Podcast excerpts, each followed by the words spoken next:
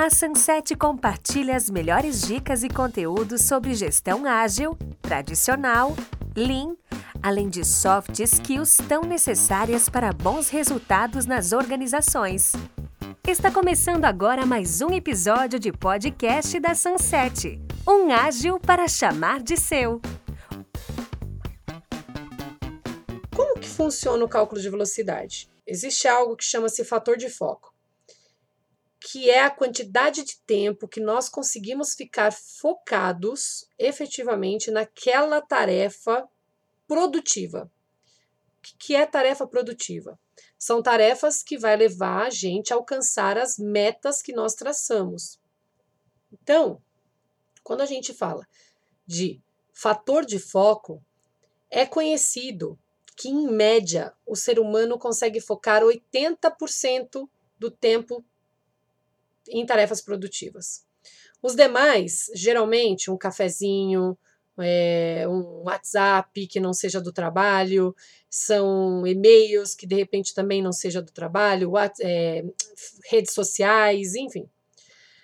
E tem dia que a gente acorda uma máquina mortífera do trabalho, tem dia que a gente acorda, sabe, é, cara, parece aquele urso polar que fica se arrastando como se tivesse assim um cansaço, etc. E isso a gente tem dentro do time. Né? As pessoas, horas, horas estão muito bem, e estão muito bem, e horas estão muito mal. É natural do ser humano. Então, nisso, a gente tem uma média. E para o time, a gente junta todos e faz também uma estimativa entre 50% a 70% da primeira vez que a gente vai fazer esse cálculo, que é qual é o fator de foco que o time vai conseguir fazer, né? Vai ficar em tarefas produtivas. Como a gente não conhece todo mundo do time, e eu não posso é, fazer individual, porque senão eu quebro aquele negócio de time, onde um errar todos, todos erram, um acertar todos acertam, eu quebro isso daí se eu fizer isso. Eu vou pegar então, eu vou falar assim, bom, de 50% a 70% é uma estimativa de fator de foco do time em conjunto. Tá, todo mundo junto ali. Claro, né? Time é todo mundo junto, óbvio.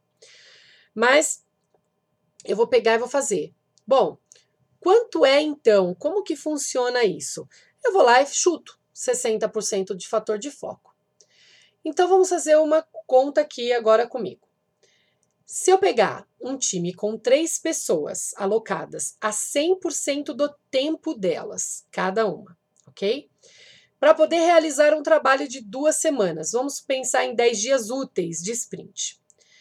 Com o fator de foco de 60%, porque eu não sei ainda qual é o fator de foco efetivo do meu time, é o primeiro chute que eu vou dar, ou seja, né, uma estimativa. Eu vou pegar aqui o Guinho, Zezinho e Luizinho, eu vou fazer a, a, multiplicação e a divisão que eu tenho que fazer, o 100% de alocação, pelos 10 dias úteis que eu tenho. Vai me gerar aqui 10 homem-dia. Eu vou somar a quantidade de homem-dia que eu vou ter no meu time seja, nesse caso eu tenho três profissionais, isso daí vai dar 30 homem-dia, e para eu descobrir a velocidade, eu vou pegar esses 30 homem-dia, vou multiplicar pelo fator de foco, dividir pelo 100%, e aí eu chego na quantidade de pontos. Para quê? Para eu conseguir entender a quantidade. Se eu pegar e estimar por pontos e eu fizer o cálculo de velocidade também para encontrar os pontos, um casa com o outro. Aí eu vou conseguir entender que para esta sprint o meu time só consegue produzir 18 pontos. Legal, só que isso é um chute. Eu não sei se realmente meu time produz 60%. Então a gente vai rodar essa sprint. Na segunda sprint eu vou fazer um novo cálculo de velocidade, mas agora no novo cálculo de velocidade eu vou descobrir o quê? O fator de foco. O fator de foco é o número de pontos produzidos dividido pela capacidade de produção do time. Ou seja, quantos pontos o time conseguiu efetivamente construir naquela sprint. Então, aqui, supondo que 22 pontos, com o mesmo time, o Guinho, Zezinho e Luizinho. O que, que a gente tem? 30 homem-dias. Então, a gente vai pegar a quantidade de pontos, né, o número de pontos produzidos, e dividir pela quantidade de homem-dia que eu tenho.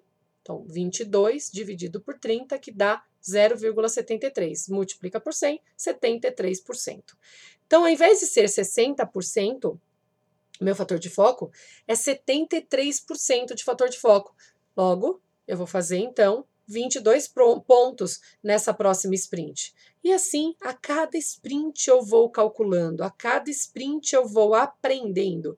E leva-se pelo menos umas seis sprints, sete sprints, para que o time consiga ficar efetivamente engajados, melhorados, etc. Mas lembrando que há uma mudança que acontece no time, uma pessoa que sai, uma pessoa que entra, a gente já vai lá para o modelinho de Tuckman, que é para todo time, a gente sempre vai passar por formação, aí vem os conflitos, aí a gente vai fazendo a gestão desses conflitos, né? E aí vai chegando em acordos. Depois é que a gente consegue o desempenho e aí dispersa o time de novo e assim a gente vai fazendo. Por isso que é legal que a gente consiga pelo menos manter aquele time por um bom tempo, porque a gente vai aprendendo juntos. Como o Scrum, ele é empírico, isso daí faz todo sentido para continuar. Então aqui é só mais um exemplo, né, daquilo que eu falei, que é pegar os 30%, os 30 homem-dia, multiplica pelos, 30, pelos 73% que a gente descobriu, 22. E o que, que a gente faz? Quando chega na retrospectiva, a gente revisita o, a, os itens do backlog, que estava lá no sprint backlog, e fala assim: aquilo que nós é, julgávamos que era muito complexo, realmente foi? Aquilo que a gente julgava que era muito fácil de fazer, realmente foi fácil? E aí a gente revisita e fala assim: quanto que seria de fato aqueles pontos? Ah, seria isso, isso, isso. E aí a gente vai aprendendo dessa forma também. Então, se a gente não usar a retrospectiva, de repente, para revisitar esses itens e aprender o que a gente está fazendo, que é uma das coisas que a gente pode levar para a retrospectiva, é isso, é uma das coisas, tá? Além de comportamento que a gente também pode levar, processos e tudo mais. Que a gente não leva, obviamente, a parte de revisão, que a gente já viu ali na parte da review. Então, aí não faz sentido chegar lá na, na retrospectiva com isso. Mas o restante a gente pode revisitar. E a gente pode aprender com isso. Para quê? Para levar lições aprendidas para o próximo planejamento e ver de ficar o máximo possível mais assertivo nisso. Para a gente descobrir a velocidade, a gente usa a capacidade de produção do time vezes o fator de foco. Para a gente descobrir a capacidade de produção depois de rodar pelo menos uma sprint, é o número de dias da sprint vezes aí o número de recursos. O fator de foco é o número de pontos produzidos vezes é dividido pela capacidade de produção do time.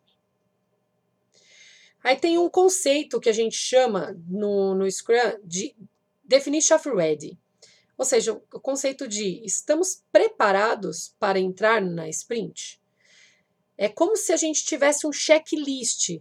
Vocês estão preparados para desenvolver o teu produto? Ou seja, vocês estão preparados para desenvolver a startup de vocês? Aí a gente faz um checklist para isso. Para quê? Para a gente não ter uma trava, para não ter débito técnico, tá? Então, um exemplo de um checklist, de, um, de uma história, por exemplo, de usuário. Ela é pequena o suficiente para caber dentro de uma sprint? As dependências estão devidamente identificadas? Tem o esboço de tela os critérios de aceitação estão descritos de uma forma clara e testável? Os requisitos não funcionais estão identificados? Está sem impedimentos? Então a gente pode começar uma sprint. E aí a gente tem o DOD, conceito lá de DONE, né? O Definition of DONE, o nosso conceito de concluído. E é também o checklist, mas de, de final. O que é pronto para o time. Sempre lembrando de ser desafiado. Quem faz esse conceito de pronto? Uma organização de desenvolvedores. E se não tiver essa organização dentro da, lá do time, da empresa? Aí vai ser no time, efetivamente, do Scrum. E geralmente as empresas acabam fazendo isso. O que, que é legal é que esse Done ele seja de fato desafiador, a um ponto da gente pegar e entregar qualidade né? Tá, é, para não ficar aquela conversa de maluco. E aí, tá pronto? Tá pronto, só falta testar. Oi, tá pronto ou falta testar? E aí a gente trabalha em cima disso. Então, ou um exemplo de definition of done está aqui. Né? A história está definida, telas estão desenhadas, está validada pelo Project. A história está concluída. Foi realizados os testes unitários e não encontraram erros. As funcionalidades estão inspecionadas. O teste de aceitação está com 100% ok, do jeito que está sendo esperado? Então, sim, isso é concluído para nós. E isso norteia o time nas entregas que a gente tem que fazer. E temos que ter também a meta da sprint. Tá, ok, a gente tem metas de release para ser cumprido. Mas para eu entregar uma meta de uma release, eu tenho algumas sprints acontecendo aqui. E quais são as metas dela? E óbvio que a gente não vai fazer um planejamento de todas as sprints de uma vez. A gente faz de uma, duas no máximo. Por quê? Né? A gente tem que responder às mudanças mais do que seguir um plano. Então a gente faz uma ou duas e sabe que de repente, depois de uma sprint, tudo pode mudar. Depois da segunda sprint, tudo pode mudar. E é por isso que a gente começa a colocar. Então, qual é a meta da sprint que nós estamos rodando agora? O que, que a gente tem que entregar nesta sprint? Respeitando o conceito de pronto. Respeitando todas as partes do refinamento daquele produto, daquelas histórias que vão entrar para minha sprint agora. Respeitando os critérios de aceite que o Project Owner escreveu para nós. Então, o conceito de Doni é isso. Gráfico Burndown. Primeiro de tudo que assim, o gráfico Burndown, ele não é obrigatório no Scrum. O gráfico Burndown, ele é uma, uma técnica também, uma ferramenta de mercado que a gente usa para poder verificar o quanto de trabalho ainda resta para o time fazer. Ele pode ser da própria sprint, ele pode ser do próprio release, como ele pode ser do próprio produto. Então, exemplo aqui é de um, de um produto, Project Burn Down, onde eu tenho aqui 30 pontos para entregar um produto e uma previsão de 11 sprints para entregar onde aqui é o meu realizado, e aí o meu realizado não, meu planejado, e aqui é o meu realizado. Se eu estiver com os meus pontos realizados acima do, da, da, do meu eixo aqui, da minha linha do planejado, significa que eu estou atrasada. Se tiver abaixo, significa que eu estou adiantado. Se eu estiver na própria linha, é porque o realizado está exatamente como a gente está planejando, ok? É assim que a gente faz a leitura do gráfico burn down. Beleza? Como que a gente faz isso? Lá na release, o PO ele pode pegar e atualizar o release burn down ou o project burn down. Atualiza o project backlog, ele reprioriza, etc. Lá na review. Se for uma sprint down, o Scrum Master ele pode ir queimando esses pontos à medida que ele vai avançando com, com, com a sprint, né? O, que é, o time vai avançando e ele vai queimando esses pontos. Hoje a gente já não faz mais isso daí na mão, a gente faz eletrônico, na grande maioria das vezes. E tem ferramentas que você vai lá, configura direitinho, tem que configurar certinho, né? O Kanban dentro daquelas ferramentas, para que quando coloque efetivamente no Done, se for assim configurado, é, ir em relatórios e ver qual é o gráfico, o tipo de gráfico que se quer ver para medir como que está o andamento do time. Você ouviu mais um podcast da família Sunset. Siga nossas redes sociais, Sunset Oficial, para ficar por dentro das novidades.